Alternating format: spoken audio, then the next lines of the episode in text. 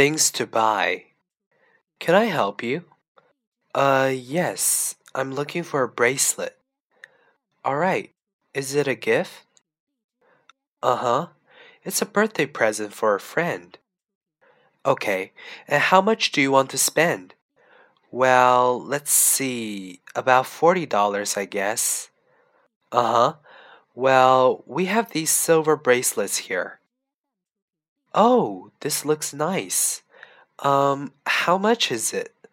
Um, let's see. It's $55.95. Oh, that's a lot. Let me think. Okay, I guess I'll take it.